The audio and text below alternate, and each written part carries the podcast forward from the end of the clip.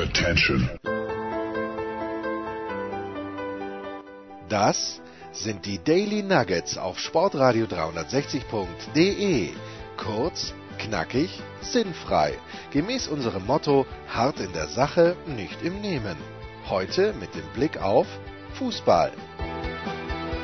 So, los geht's. Äh, ich bin immer noch in den USA und ich bin so busy, dass ich die Super Stories des Anchorman auf Twitter und Instagram gar nicht sehe. Markus, was habe ich versäumt? Warst du schon wieder am Berg mit irgendjemandem, nämlich ohne, ohne mir?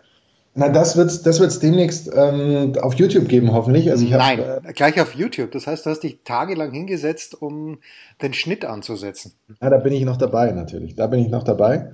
Aber es gibt immerhin, immerhin hatte ich, habe ich mich aufs Radl gesetzt, äh, kürzlich sogar bis mitten in die Nacht und äh, der Rückweg war dann ähm, unsichtbar, könnte man fast sagen. Und deswegen leider dann nicht mehr auf der Kamera, aber das, was noch tagsüber auf ähm, im, im Sonnenlicht, im Tageslicht stattfand, das haben wir natürlich gefilmt und vielleicht gefällt es ja irgendjemandem. Und wenn nicht, mir gefällt es. Und deswegen werde ich äh, mich dann noch hinsetzen und das schneiden und dann auch veröffentlichen. Ob ihr wollt oder nicht. Moment, Moment. Diese, bis in die Nacht hinein war das Langenau Trail mit äh, deiner gemeinsamen Freundin Andrea oder bist, bist du nochmal aufs Bike gestiegen? Nein, das war ähm, eine Tour an den Isar äh, Trails. Die, Isar Trails. Ja, komm, erzähl ein bisschen mehr Solo oder hattest du Begleitung, weil ich kann mir allein nicht aus dem Haus lassen. Bis nach Schäftland, man kann mich natürlich nicht alleine aus dem Haus lassen, gerade nicht in der Dunkelheit. Entsprechend natürlich nie alleine, immer in, in großen Gruppen unterwegs, in kleinen naturverträglichen Gruppen. Und ähm, ja, es war, es war schön, aber es war nicht ganz so, dass man die Tour in zweieinhalb Stunden zwingend hätte fahren können, wie sie angedacht waren. Und am Ende ging es dann eben in die, in die Dunkelheit, in die dunkle Nacht hinein. Herrlich, ausgezeichnet. Du hast aber ja. auch gearbeitet in dieser Woche. Champions League, klär mich ein kleines bisschen auf. Ich habe leider gesehen, dass der glorreiche Linzer Athletiksportclub ausgeschieden ist in Brügge. Es gab ein 1 zu 1 durch einen Elfmeter. Der Lask hätte noch ein Tor gebraucht, aber du hast nicht den Lask kommentiert. Markus, was hast du, wen hast du in die Champions League kommentiert? Ajax. Ich habe das große Ajax ähm, Amsterdam in die Champions League kommentiert. Es wäre ja eigentlich auch man, man, ich, ich, ertappe mich selbst dabei, dass ich sage, es ein wäre Treppenwitz, ein, Treppenwitz. ein Witz, wenn der vergangene Halbfinalist, der Fast-Finalist, dieses Jahr nicht teilnimmt. Aber andererseits muss man sagen, ja, dann, dann wäre es halt so. Äh, das Problem allerdings der Champions League ist ja das, dass es eigentlich ein Treppenwitz ist, dass die Top 4 der Bundesliga und sowas eben fix qualifiziert sind und damit ja tatsächlich nur noch sechs Plätze über die Qualifikation, die ja schon, ich weiß es nicht, immer im, im Vorjahr beginnt für das Jahr und dann quält man sich durch drei Quali-Runden und dann noch die Playoffs, um dann eben im letzten, in letzter Sekunde eben doch vielleicht zu scheitern. Eben für die Qualifikation überhaupt nur zur Verfügung stehen. Und das ist der, der eigentliche Witz, aber da wollen wir uns dann gar nicht zu sehr aufhalten, glaube ich, und über mögliche Szenarien mit Auf- und Abstieg, was man da sich überlegt oder eben, dass Halbfinalisten automatisch qualifiziert sind und sowas, weil dann hast du irgendwann eine Qualifikation, bei der am Ende eine Mannschaft äh, es dann vielleicht noch in die Champions League schafft. Und ähm, das, also mir ist das immer zu viel des Gleichen, muss ich ganz ehrlich sagen. Naja, man kann hier auch vom Tennis lernen, wie ich finde. Oh, Tennis lernen heißt ja fürs Leben lernen, ja?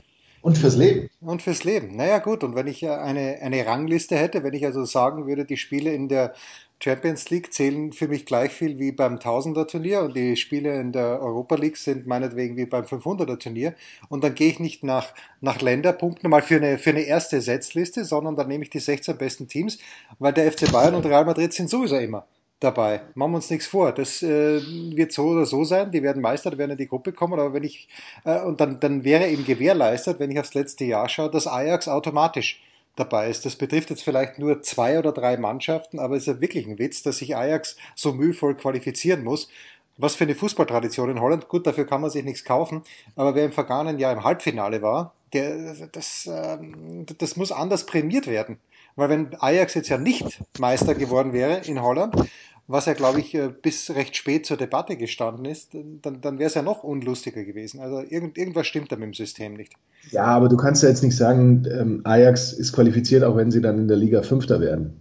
Naja, so. gut, aber das, das, das natürlich auch nicht sein. Leverkusen und, ist auch Vierter geworden und ist auch dabei, oder dreht? Na, Leverkusen ist Vierter geworden. Na gut. Ja, als, eben, als in der Bundesliga wirst du eben in den Top 4 automatisch ähm, in, die, in die Champions League. Aber tatsächlich ist es ja so, dass die Niederlande ähm, in den letzten sechs oder zuletzt vor 26 Jahren mal kein Team in der äh, Champions League hatten. Das heißt, also da kann man schon von ein bisschen Tradition und Standing sprechen. Insofern ist es schon interessant, dass das eine Nation ist, die da eben irgendwie ähm, hinten überfällt, weil eben andere Nationen den Rachen nicht vollkriegen und sagen, nee, wir müssen aber vier Mannschaften fix in die Champions League bekommen. Ne? Aber gut, äh, was ich spreche hier mit, mit einer Fußball-Großmacht, die ja fast zwei Champions Leagueisten in dieser Saison gehabt hätte.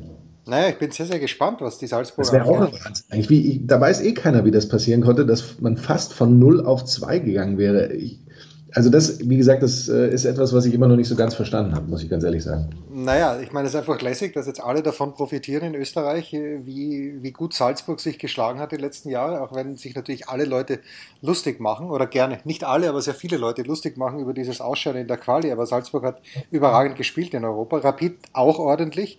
Ja, aber in der Europa League. Naja, schon, aber das ist ja genau das. Okay, dann habe ich halt meine, meine internationalen Punkte und Salzburg hat für Österreich gewonnen. Ich bin sehr gespannt, weil die hatten diesmal Zeit, sich vorzubereiten. Äh, wann ist die Auslosung nochmal? Ist, ist die heute? As we speak, möglicherweise. Wird gestern, wird gestern schon gewesen sein. Ja, was? Die, die, ist doch as we speak. Wieso, wieso kommentieren wir die nicht, nicht live? Was ist ja, da ist los? Ja nicht. Es ist ja in äh, as we speak in viereinhalb Stunden. Ach. Und beziehungsweise in, in fünf Stunden. Und ähm, aber während wir gehört werden, wird es schon gewesen sein und wird schon jedem klar sein, gegen wen wer spielt und welche Töpfe ähm, möglicherweise ein bisschen unglücklich besetzt waren, gewesen sein werden. Na, ich finde es so großartig, weil das hatten wir, ich erinnere mich noch, bei der allerersten Big Show, irgendwann im März 2011, haben wir uns schon gefragt, äh, und das war Markus Grabwinkel damals noch. Und ich meine, du bist auch noch in meinem Wohnzimmer gesessen, da gab es die David Alaba Studios noch gar nicht. Was schreiben die da eigentlich mit? Die, Verte äh, die Vertreter der, eigenen, der einzelnen Clubs. Das frage ich mich, was, was tun die dort? Äh, es, ist, es, wird alles dokumentiert sein, aber jeder hat einen Zettel in der Hand oder einen Notizblock und macht sich ganz wichtig Notizen. Ich glaube, äh, höchstens eine Einkaufsliste, was der Gemahl oder die Gemahlin bestellt hat. Anders kann ich mir das ja, also nicht ich, vorstellen. Ich, ich habe da eine Theorie. Bitte. Also ich persönlich, ich persönlich würde auch mitschreiben, einfach nur, damit ich danach wüsste, wer denn wirklich in meiner Gruppe ist und wer vielleicht in anderen Gruppen ist, denn ich werde ja unmittelbar danach vermutlich interviewt.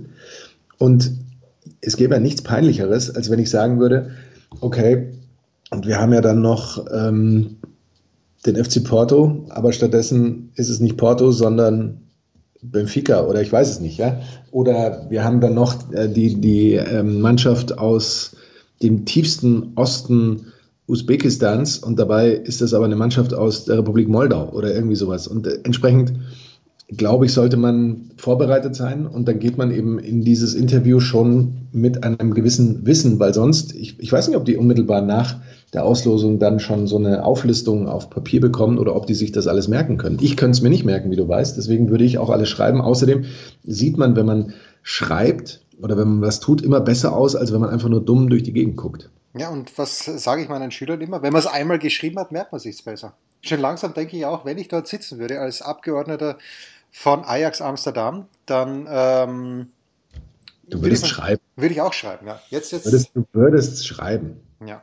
Hier übrigens erstaunlich bescheidenes Wetter die letzten Tage. Ja. Also am, am, Mittwoch konnte gar nicht gespielt werden draußen auf den, also man hat es ganz kurz probiert für ein paar Minuten, aber ansonsten kein Vergleich zum letzten Jahr, wo du es ja nicht ausgehalten hast, weil es so schwül war.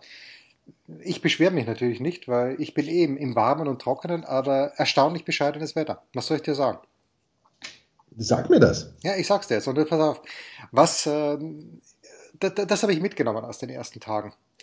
Es ist unglaublich und man vergisst es leicht, aber man muss es dann doch selbst erlebt haben, welch, welcher Star, welche Ikone Serena Williams ist.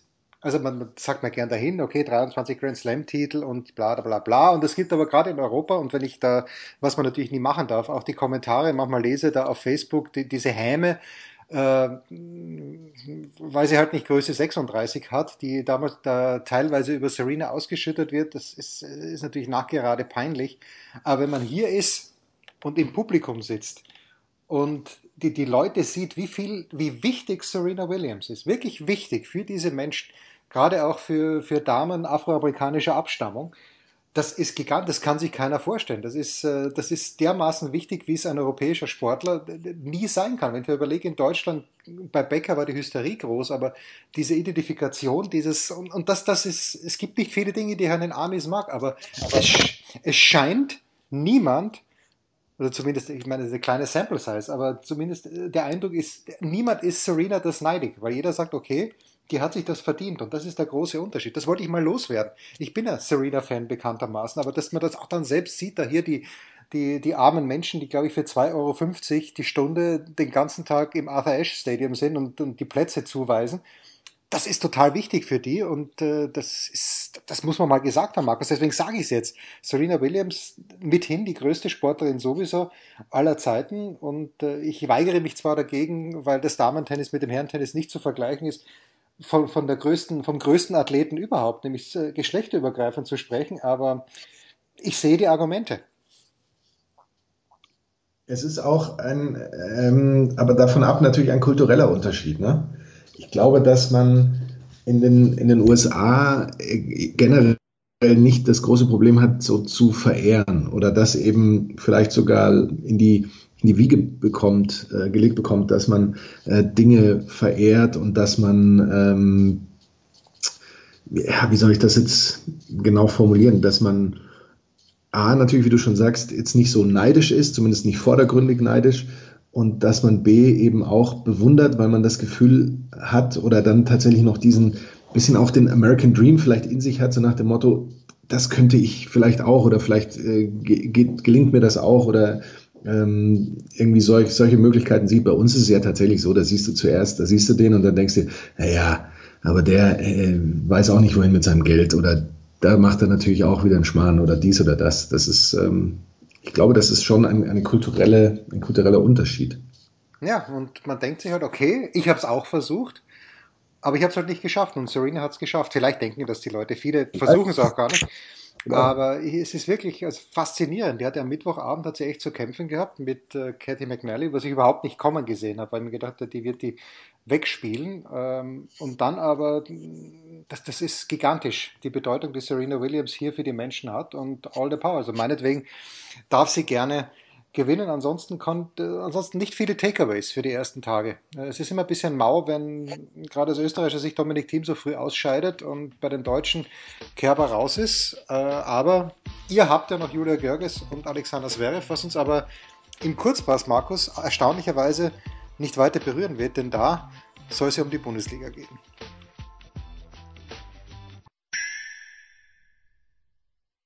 Was kommt? Wer gewinnt? Wo geht's weiter? Unser Blick in die Glaskugel.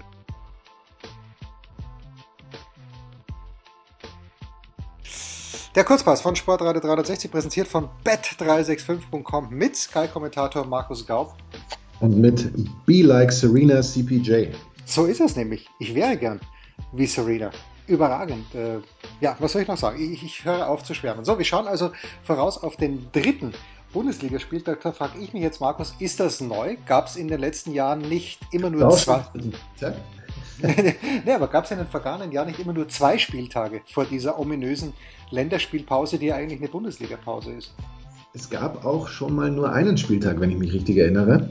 Crazy. Vor dieser, ich sage nach wie vor Länderspielpause, denn wir sprechen ja auch von einer Winterpause, wir sprechen von einer Mittagspause und das ist die Länderspielpause. Ich lasse mich davon nicht abbringen. Stimmt, zum Mittag, da müsste ja der Mittag ausfallen, wenn das die umgekehrte Definition der Mittagspause wäre. Egal. Also, wir schauen uns ein paar Spiele an, fünf wie immer, und beginnen mit dem Freitagabendspiel 20.30 Uhr Borussia Mönchengladbach gegen Rasenballsport Leipzig. Der Kollege Lars Reinefeld von der DPA ist ein bekennender Fan von Borussia Mönchengladbach und er sagt, ja, er ist zufrieden mit der Person Marco Rose. Er ist noch nicht ganz zufrieden mit den Ergebnissen, aber immerhin das dritte Jahr in Folge, wo Borussia Mönchengladbach mit vier Punkten in die Saison gestartet ist, 0 zu 0 bei Schalke 0, äh, gegen Schalke 04, 3 zu 1 in Mainz gewonnen, nicht unglücklich, möchte ich sagen. Ähm, das Problem für Gladbach ist tatsächlich die erste Halbzeit. 18 Mal in Serie sind sie ohne Führung jetzt in die Pause gegangen. Ähm, das ist gerade gegen Leipzig schwer, weil die schießen ja traditionell eigentlich sehr früh ihre Tore. Andererseits Marco Rose hat jetzt ein Heimspiel gehabt in Gladbach, hat das selbstverständlich nicht verloren. Und warum selbstverständlich? Weil in Salzburg, Markus, eine unfassbare Statistik, 53 Heimspiele hat Marco Rose für Red Bull Salzburg gecoacht. Kein einziges davon hat er verloren. Aber, und jetzt kommen wir zum ganz großen Problem. Wenn es gegen Leipzig geht für Borussia Mönchengladbach, dann schaut es sehr, sehr mau aus. Sechs Spiele hat es gegeben in der sehr kurzen Bundesliga-Historie von Leipzig. Zwei Unentschieden und vier Niederlagen. Alle drei Heimspiele hat Gladbach gegen Leipzig verloren. Vielleicht hat bet365.com auch deshalb Leipzig mit zwei zu 1, also 2,0 zu 1 als Favoriten in diesem Match. 3,9 für ein Unentschieden, 3,4 Heimsieg von Borussia Mönchengladbach. Markus, was spricht für die sechs Punkte Leipziger? Zum einen, dass ich von den Gladbachern immer noch enttäuscht bist. Du bist immer ja, noch enttäuscht von diesem Pokalspiel. Ja, und dass ich mich eben tatsächlich frage, dass man sagt, ja, da ist noch nicht alles so, ja, wozu haben die denn diese Vorbereitung gehabt, wenn sie dann zum Saisonstart eben das noch nicht so umsetzen, dass man vielleicht, okay, fitnessmäßig und so äh, eben auf eine längere Saison vielleicht ausgelegt ist und aber selbst das, also ich erwarte schon, dass man eigentlich zum Saisonstart äh, top ist, außer natürlich, man musste erst kurz nach Saisonbeginn die Transfers, die man schon immer getätigt hat, ähm, erst tätigen oder so und die Mannschaft dann erst ergänzen. Aber das war ja bei den Gladbachern jetzt auch nicht der Fall. Äh, ich fand die Leipziger tatsächlich gegen Frankfurt nur so in, in, wie soll man sagen, in Wellen oder in Schüben mal überzeugend. Aber unterm Strich war das eher ein Unentschieden als ein Sieg. Ich glaube aber, dass äh, Leipzig grundsätzlich die Möglichkeiten hat, Gladbach ähm, unangenehm zu werden oder vielleicht sogar zu schlagen, eben gerade ähm, auswärts, weil da die Leipziger ihr Tempo ausspielen können, weil die Leipziger ja ohnehin ähm, ähm, acht der letzten zehn Auswärtsspiele in der Bundesliga gewonnen haben und äh, da eben zeigen, dass der, das Auswärtsspiel ihnen liegt. Und ich glaube auch, dass sich das unter Nagelsmann nicht so sehr ändern wird solange mich die Gladbacher nicht überzeugen, tue ich mich ganz schwer, auf die Gladbacher zu setzen. Tipp 2 für mich also. Ich habe gar nichts gesagt, aber ich glaube nicht, dass Leipzig verliert, aber ich sehe hier ein 1-1. Was, äh, was auch ein Unentschieden ist, gewissermaßen. Das könnte man als Tipp X bezeichnen, ja? Ja, man könnte sagen, äh, Tipp X, bitte. Leverkusen spielt zu Hause das äh, zweite Mal schon, das erste Mal gegen Paderborn, jetzt aber gegen die TSG Hoffenheim 3 zu 1 in Düsseldorf gewonnen. Es war eines der Spiele, das uns hier angeboten wurde. Über den, über Fox war es, glaube ich, Fox Sports One. Ähm, zum siebten Mal in der Historie, eigentlich auch wenig, zum siebten Mal in der Historie hat Leverkusen zwei Siege zum Auftakt geholt. Jetzt geht's gegen Hoffenheim und äh, Demir und Amiri sind aus Hoffenheim gekommen. Äh, Hoffenheim hat sich sehr verändert. Die letzte Saison allerdings, Markus, haben beide Spiele Hoffenheim gewonnen. Ich weiß gar nicht, wie, wie ich diese Statistik äh, deuten soll. Auch, äh, dass Leverkusen nur eins von sieben, also eins der letzten sieben Spiele gegen Hoffenheim gewonnen hat. Das spricht jetzt nicht für den Heimsieg, an den ich aber trotzdem glaube, weil Leverkusen, die spielen einfach fesch. Muss man wirklich sagen, Kevin Volland wird von Peter Bosch richtig eingesetzt. Jetzt lese ich schon wieder, dass Peter Bosch vielleicht den Vertrag verlängert bekommt. Da sage ich, beruhigt euch erstmal. Ist das nicht der Klassiker, wo man dann äh, im, im August, Ende August, Anfang September den Vertrag um 16 Jahre verlängert und dann im Oktober draufkommt, hoppla, jetzt haben wir dreimal hintereinander verloren, jetzt muss schnell ein Nachfolger her. Nichts gegen Peter Bosch, es macht ja Spaß, seinen Mannschaften zuzuschauen, aber es dünkt mich ein kleines bisschen früh. Die Buchmacher von bet365.com haben eine Quote von 1,57 für den Heimsieg von Leverkusen, 4,5 für den Unentschieden, 5,25 Auswärtssieg von Hoffenheim, den ich hier sehr, sehr undeutlich sehe. Für mich ein 2 zu 0. 2 zu 0, hm, finde ich interessant. Ich könnte mir schon vorstellen, dass die Hoffenheimer auch ganz ordentlich ins Spiel mitkommen. Vielleicht, wenn sie Glück haben, machen sie da ein Tor. Wir haben ja zuletzt gegen Bremen gewonnen, aber das war auch wieder so ein Spiel, da führen sie, da sind sie in Überzahl, wenn ich es richtig in Erinnerung habe, und dann äh, zittern sie sich da doch irgendwie diesen Sieg durch. Vergangene Saison ja, ähm, ich muss nachschauen, 29 Punkte nach Führung verspielt. Und auch in diesem Jahr ist es äh, oder könnte es sich in die Richtung entwickeln, dass sie eben grundsätzlich schon viele Möglichkeiten, Fähigkeiten haben, aber irgendwie das nicht über die Runden bringen. Ähm, du hast es angesprochen, dass ich glaube auch das Gefährlichste für Leverkusen wäre, jetzt mit dem Trainer schon ähm, zu verlängern, weil das hat sich in, in, der Vergangenheit nicht nur bei Leverkusen auch. Nirgendwo, nirgendwo. Außer vielleicht in Bremen. Ja, das, das hat sich selten ausgesagt. Und bei, bei Sportradio 360 natürlich. Das ja, das ja. Entsprechend ähm, glaube ich aber jetzt, du hast Volland angesprochen, der überraschenderweise nicht für die Nationalmannschaft ähm, nominiert wird oder wurde. Äh, ich sehe die auch grundsätzlich stark, stark genug. Ich glaube, dass es ein unterhaltsames Spiel wird. Kann auch sein, dass die Führung wechselt. Ich würde jetzt deinem äh, Tipp 1 nicht widersprechen, aber beim Ergebnis schon. Ich glaube schon, dass Hoffenheim mindestens zu einem Tor kommt. Tja, das ist bei Leverkusen bei Peter Bosch natürlich auch immer eine Geschichte. Unser drittes Match ist äh, eine Überraschungsmannschaft, nämlich der SC Freiburg, die zwei Matches gewonnen haben und glaube ich immer noch nicht wissen warum, aber das ist egal. Sechs Punkte gegen den Abstieg, zuerst zu Hause gegen Mainz, dann auswärts in Paderborn und der SC Freiburg ist zu Hause bei Bet365 kommt gegen den ersten FC Köln tatsächlich auch Favorit. 2,4 zu 1 die Quote, 3,5 unentschieden, 2,87 Auswärtssieg der Köln. Also im Grunde genommen eine sehr, sehr ausgeglichene Partie. Äh, eine Premiere, diese zwei Siege. Zum Auftakt, das hat es noch nie gegeben. Äh, die Freiburger zu Hause holen sie ihre Punkte. Das brauchen sie seit Beginn der Saison 2016, 2017. Knapp 70 Prozent, 69 um genau zu sein, der Punkte zu Hause geholt. Wenn Christian Streich ein Kölner Trikot sieht, dann jubelt er innerlich auf, denn sieben der letzten acht Spiele gegen Köln hat Freiburg unter Christian Streich gewonnen. Alles gut. Äh, zu Hause ist man gegen den FC seit 13 Spielen sage ich dir was, Markus. Ich glaube nicht, dass Freiburg gewinnt. Ich glaube aber auch nicht, dass Köln gewinnt. Für mich das nächste, und ich notiere es hier wörtlich, das nächste 1 zu 1. Oh. Also die, die Kölner, die Saison, äh, die Situation ist ja, man könnte fast sagen. Ähm? Nein. Dramatisch schon fast. Oh, also dramatisch so schon, die, bitte. So sehr die Freiburger im Höhenflug sind, ähm, sind die Kölner schon in der Depression mit diesem 1 zu 2 gegen Wolfsburg, 1 zu 3 gegen Dortmund. Jetzt hat man noch keinen einzigen Punkt. Jetzt kommen die Freiburger fast so was wie ein Angstgegner, du hast es angesprochen. Die letzten 13 Spiele in Freiburg hat Köln nicht gewinnen können. Die letzten sechs äh, Pflichtspiele hat ähm, Köln sogar eben verloren in Freiburg. Und ähm, was eben auch daran liegt, dass die Hälfte der Spiele in dieser Phase die Kölner ohne Tor geblieben sind. Äh, es ist, es ist, könnte schon der Vorbote einer sehr schwierigen Saison für die Kölner sein. Ich möchte jetzt nicht schon sagen, dass sie potenzielle Absteiger sind. Ist vielleicht noch ein bisschen äh, frühzeitig, gerade eben auch wir lieben Achim Bayerlotzer. Ja, deswegen. Ja, natürlich, Entschuldigung. Würde, würde uns das äh, sehr, sehr leid tun. Ich glaube, dass, wenn wir jetzt Unterhaltungsfaktor vorhin rausgestellt haben bei Leverkusen Hoffenheim, ich glaube, dass der hier äh, nur sehr dezent vorkommen wird und vielleicht möglicherweise auch nur für Freunde des gepflegten ähm, Verhackstückens von Fußballspielen. Boah, schießt, schießt da jemand ein Tor? Da bin ich mir noch nicht so sicher, aber vielleicht ein 1-1 nehme ich auch, Jens. Ich glaube, du hast, ähm, ich glaube, du hast da die, den richtigen Ansatz. Ja, wir, wir hier bei Sportradar 73, vor allen Dingen ich natürlich, wir verklären ja gerne die Freiburger, einfach weil ich Christian Streich sehr gern mag, aber richtig schön spielen. Achtung, jetzt kommt ein Tun. Tun sie ja seit längerer Zeit nicht mehr. Aber gut. Nee, tun sie nicht. Aber also es ist für mich ein 1-1 mit Tendenz zur 1. Naja, da gehe ich ausnahmsweise sogar mit, weil vielleicht ein abgerissener Freistoß sind dann neun Punkte gegen den Abstieg und dann braucht man in, in der ganzen Restsaison nur noch, warte mal, wie viele Punkte werden heuer reichen? 31? Zwölf. Äh, 12, ja.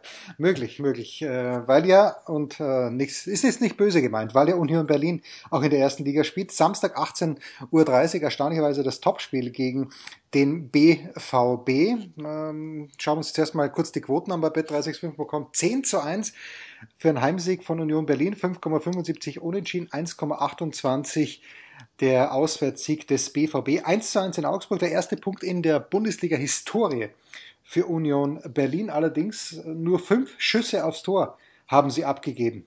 Die Eisernen, wie wir so schön sagen, oder die Förster, wie wir noch schöner sagen. Nur 33 Gegentore in Liga 2, das ist die große Stärke gewesen im vergangenen Jahr. 10 von 17 Heimspiele hat Union Berlin absolviert, ohne ein Gegentor zu bekommen. Allerdings, Markus, ich finde es jetzt gar nicht schlecht für Union, dass sie zu Beginn gleich die harten Brocken, also zwei, zumindest zwei harte Brocken hinter sich haben, nämlich Leipzig und Dortmund. Sie werden nicht gewinnen gegen Dortmund, da lege ich mich fest. Das ist ein 0-3 für mich.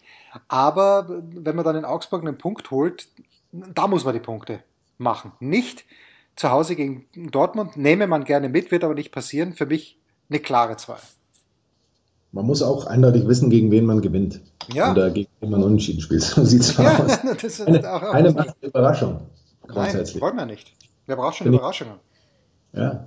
Ähm, wenn man klar, wenn man nach, nach der normalen Sichtweise geht, dann sieht man Dortmund äh, sechs Pflichtspiele gewonnen. Das ist übrigens Bestwert unter Favre. Mehr waren es nie. Ähm, fünf Auswärtsspiele ungeschlagen in der Saison, eben auch sehr gute Siege, eben. Dieses 5-1 gegen Augsburg, gegen Köln nach Rückstand noch klar mit 3-1 gewonnen, den Supercup 2-0 gegen die Bayern. Ähm, man könnte sagen, die Dortmunder marschieren, die, die Stimmung scheint gut in der Mannschaft, der Kader scheint gut, auch wenn Robert Lewandowski das anders sieht, darf er auch natürlich, ist ja auch ähm, seine Sache. Äh, es ist übrigens das dritte äh, Schweizer Trainerduell der Saison, das wollte ich noch ansprechen, ähm, weil beide haben ja schon gegen Augsburg und dort gegen Martin Schmidt gespielt. Und insofern sehen wir ähm, großes Trainerpotenzial aus der Schweiz, aber das tut äh, für den Tipp nicht zur Sache. Ich versuche drum rumzureden, dass ich natürlich auch für den Tipp 2 bin, aber gerade der Fußballromantiker an sich sagt, vielleicht ist da doch eine Überraschung drin. Was klar dagegen spricht, ist, die Stimmung an der alten Försterei wird die Dortmunder jetzt nicht so beeindrucken, weil die sind da schon das Ganze noch in einer anderen Dimension gewohnt. Äh, Überraschungen wird es geben. Ich glaube auch nicht gegen Dortmund. Tipp 2. Ich dachte Fußballromantiker, weil zwei Schweizer Trainer am Start sind. Egal. Unser letztes Spiel am Sonntag dann. Der SV Werder Bremen gegen den FC Augsburg. Bremen mit zwei Niederlagen in die Saison gestartet. 1 zu 3 gegen Düsseldorf zu Hause dann dieses sehr, sehr unglückliche 2 zu 3 in Hoffenheim. Niklas Füllkrug erstmals von Anfang an gespielt, hat auch ein Tor geschossen. Das zweite wurde ihm allerdings aberkannt. Die Heimstärke der Freiburger hatten wir kurz erwähnt.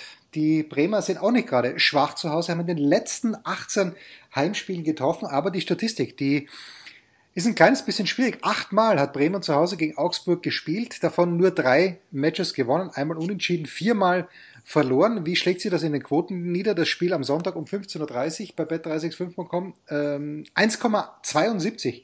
Bremen klarer Favorit zu Hause. 4 zu 1 die Quote für den Unentschieden und 4,5 Auswärtssieg der Augsburger. Statistik hin oder her, den sehe ich hier überhaupt nicht. Aber auf der anderen Seite, das Spiel gegen Düsseldorf hat mich sehr vorsichtig werden lassen, Markus. Wie siehst du diese Partie, vor allen Dingen auch aus Sicht des äh, Außenseiters, nämlich der Augsburger?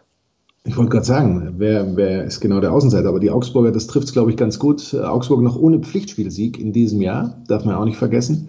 Ähm, wir haben vorhin dieses ähm, Ergebnis gegen Dortmund schon angesprochen. Also irgendwie hat man das Gefühl, das läuft nicht so richtig. Haben wir nochmal nachverpflichtet, aber puh, ob sie damit jetzt so zwingend in Schwung kommen, ist, ist Augsburg vielleicht der nächste große Abstiegskandidat. Ich weiß es nicht. Aber das ist ja auch das Schöne. Das müssen wir erst in der Saison äh, erleben. Wenn du mich direkt fragen würdest, würde ich sagen, Tipp 1 und sonst nichts, weil ich bei den Augsburgern irgendwie wenig Tendenzen sehe, dass das auch zuletzt irgendwie besser geworden wäre. Die können, glaube ich, die Länderspielpause dann sehr gut gebrauchen. Ähm, habe ich noch irgendeinen super Fact? Ich glaube, ich habe sonst. Nein, muss ja nicht. Den einzigen Fact, der vielleicht den Augsburgern ähm, Hoffnung macht, ist, dass sie gegen kein anderes Team mehr Bundesligaspiele gewonnen haben als gegen Bremen. Acht nämlich, wie auch gegen den HSV und Stuttgart. Aber das sind saisonübergreifende, generationenübergreifende Statistiken, die die Augsburger hier nicht retten werden. Tipp 1. Tja, und das war's dann schon. Der Kurzpass von Sportradio 360, präsentiert von bet365.com mit Sky-Kommentator Markus Gaub. Und mit Be Like Serena CPJ.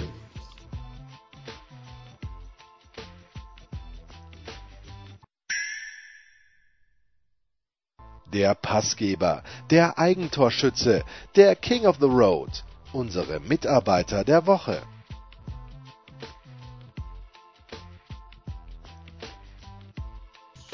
So, jetzt haben wir natürlich einen Mann, Markus, bei unserem Kurzpass außen vor gelassen, den Neo-Nationalspieler. Du hast gesagt, ja, Kevin Volland nein. Ich sage nein, Luca Waldschmidt ja. Nicht schlecht, oder? Das, das ist. Äh, kompliziert. Ja, ja, ist aber so. Aber Luca Waldschmidt tatsächlich, und da sind wir bei meinem Lieblingswort, nominiert von Joachim Löw, der, glaube ich, immer noch Bundestrainer ist, mit ein, einem Team. Klar, äh, Leroy Sahne wird nicht am Start sein, wie auch, weil er verletzt ist, aber ansonsten schaut mir das sehr, sehr jung aus. Ich bin immer wieder erstaunt, wo spielt Emre Can im Moment eigentlich? Ist er bei Juventus nach wie vor? Ich meine ja. Oder war, der nie, war, oder, oder war der nie bei Juventus? Doch, er war. Doch, meines Wissens ja. Er wurde zwar dann auch mit, mit jedem und allem in Verbindung gebracht, jetzt zuletzt, aber ähm, also wenn, wenn uns unsere Informationen nicht trügen, dann ist er noch bei Juve. Tja. Noch äh, im Sinne von Stand jetzt. Ja, jetzt kommt dann äh, die angesprochene Bundesliga-Pause gegen, Nieder gegen die Niederlande und gegen Nordirland geht's. Ich müsste fast mal schauen, wen der österreichische Teamchef Franco Foda nominiert hat, denn für die Deutschen ist ja wie immer alles komplett Wurst, weil ihr sowieso euch qualifizieren werdet, aber für die Österreicher ähm, ist sehr, sehr schwierig. Markus, was gibt's für dich am Wochenende? Um, ich schau mal kurz, ob Österreich auch nominiert. Ja, ich muss mal schnell schauen, wen Österreich, wen überhaupt nominiert hat. Aber also am Wochenende werde ich äh, Norwich gegen West Ham kommentieren. Das Spiel ist dann irgendwann in der Nacht von Samstag auf Sonntag zu hören. Ganz genau weiß ich es nicht und vielleicht dann auch über die Woche. Ich werde Zusammenfassungen machen von Union gegen Dortmund und auch von Frankfurt gegen Düsseldorf. Ja, was bringt der, das Wochenende für den geneigten US Open Berichterstatter? Ja, man weiß es ja noch nicht. Ähm, ich meine, es wird natürlich ein Wochenende an äh, der ja, was soll ich dir sagen? Es wird ein Wochenende natürlich auf der Anlage geben. Ich dachte nämlich, wir nehmen am Donnerstag auf, dass Sascha Zverev die Night Session spielen wird gegen Francis Tiafoe. Aber wer bin ich schon, dass ich das überhaupt weiß? Oder dass ich das dachte? Ähm, ja, also äh, ich weiß es noch nicht. Es wird einigermaßen anstrengend werden. Das Schöne ist, der beste Freund von Robin hat es tatsächlich geschafft, dass er also noch hat er es nicht geschafft, aber er hat es geschafft, mal, dass er eigenständig einen Flug bucht und dass er eigenständig am Freitagabend hoffentlich dann auch bei, auf der Anlage der USCA erscheinen wird. Also das wird ganz nett werden. Jakob wird Robin hier besuchen. Der war das letzte Jahr die ganze Zeit dabei. Jetzt ist er autark rübergekommen. Ansonsten, was soll ich dir sagen? Ich, ich bin immer gerne hier. Es ist aber trotz allem dann auch am Ende des Tages immer ziemlich anstrengend. Aber First World Problems und ich werde Serena noch mindestens einmal zu sehen bekommen und da freue ich mich drauf. Denn Be Like Serena, was soll ich dir sagen? So ist es. Und was soll ich dir sagen, ist das Topwort dieser Woche für mich. Wir haben ja keinen Mitarbeiter der Woche, aber ich habe trotzdem, nachdem ich auch ähm, Andreas oder besser bekannt als Swingman 79 ähm, gebeten hat, nochmal eine Einschätzung abzugeben zu Sergino Dest, dem jungen Rechtsverteidiger von Ajax oder Aushilfsrechtsverteidiger, weil er eigentlich in der zweiten Mannschaft ist, nutze ich die Gelegenheit vielleicht kurz, weil ich das sonst bis Sonntag wieder vergessen haben werde. Oder dann bis zum Montagsdaily besser gesagt. Der ist 18 Jahre jung, du musst dir vorstellen, es gibt ja im Grunde kein wichtigeres Spiel als das Rückspiel der Champions League Playoffs, wenn du im Hinspiel eben 0 zu 0 gespielt hast, dann ist die Amsterdam Arena, das Dach ist zu, die Hütte ist voll, es ist ein brutaler Druck und der spielt da eben, weil der eigentliche Rechtsverteidiger, der Masraoui, gelb-rot gesperrt ist. Und der spielt wirklich top okay, man könnte argumentieren und das muss man dann natürlich auch, ja, dass, argumentiere, ja. dass vielleicht Nicosia jetzt nicht ähm, den großen Druck erzeugen konnte und vielleicht nicht ähm, in irgendeiner Form zum Offensivspiel kam. Aber es liegt natürlich auch daran, dass er da seine Seite äh, defensiv auch gut zugemacht hat, aber eben auch nach vorne Impulse gemacht hat. Und bei sowas frage ich mich dann immer, warum kommt im Zweifel bei diversen deutschen Mannschaften dann eben so ein 18-Jähriger nicht zum Zug, sondern man versucht da irgendwie zu improvisieren und sagt, ah ja, der kann ja auch ganz gut außen spielen oder der macht das vielleicht auch ordentlich oder man kauft eben noch hektisch irgendjemanden dazu. Ähm, äh, ich muss sagen, ich, ich fand das großartig und ich würde mich sehr freuen, wenn wir, wenn wir den in Zukunft, wenn er uns wieder zu sich einladen würde, beim nächsten Was bin ich? Und beim nächsten ähm, Topspiel, dass er dann vielleicht ähm, als Stammspieler bestreitet. Wer weiß. Wie hat Spieler so schön gesagt, früher mal hieß es ja, wenn man nicht wusste, wo er man hinstellen sollte, dann wird er Linksverteidiger. Das ist natürlich bei Ajax überhaupt nicht mehr so. Das war's. Er war ja Rechtsverteidiger. Ah ja, ja, ist egal, Außenverteidiger. Wenn du athletisch Aus genug bist, aber links natürlich noch besser, weil auch beim Handball ist natürlich, wenn du Linkshänder bist, ein Vorteil, den man mit Geld kaum bezahlen kann. So, das war's für heute. Wir hören uns wahrscheinlich wieder am Montag. Vielleicht. Das waren die Daily Nuggets auf Sportradio 360.de. Versäumen Sie nicht alle anderen Podcasts aus unserer sympathischen Familienwerkstatt. Schon gar nicht die Big Show. Jeden Donnerstag neu.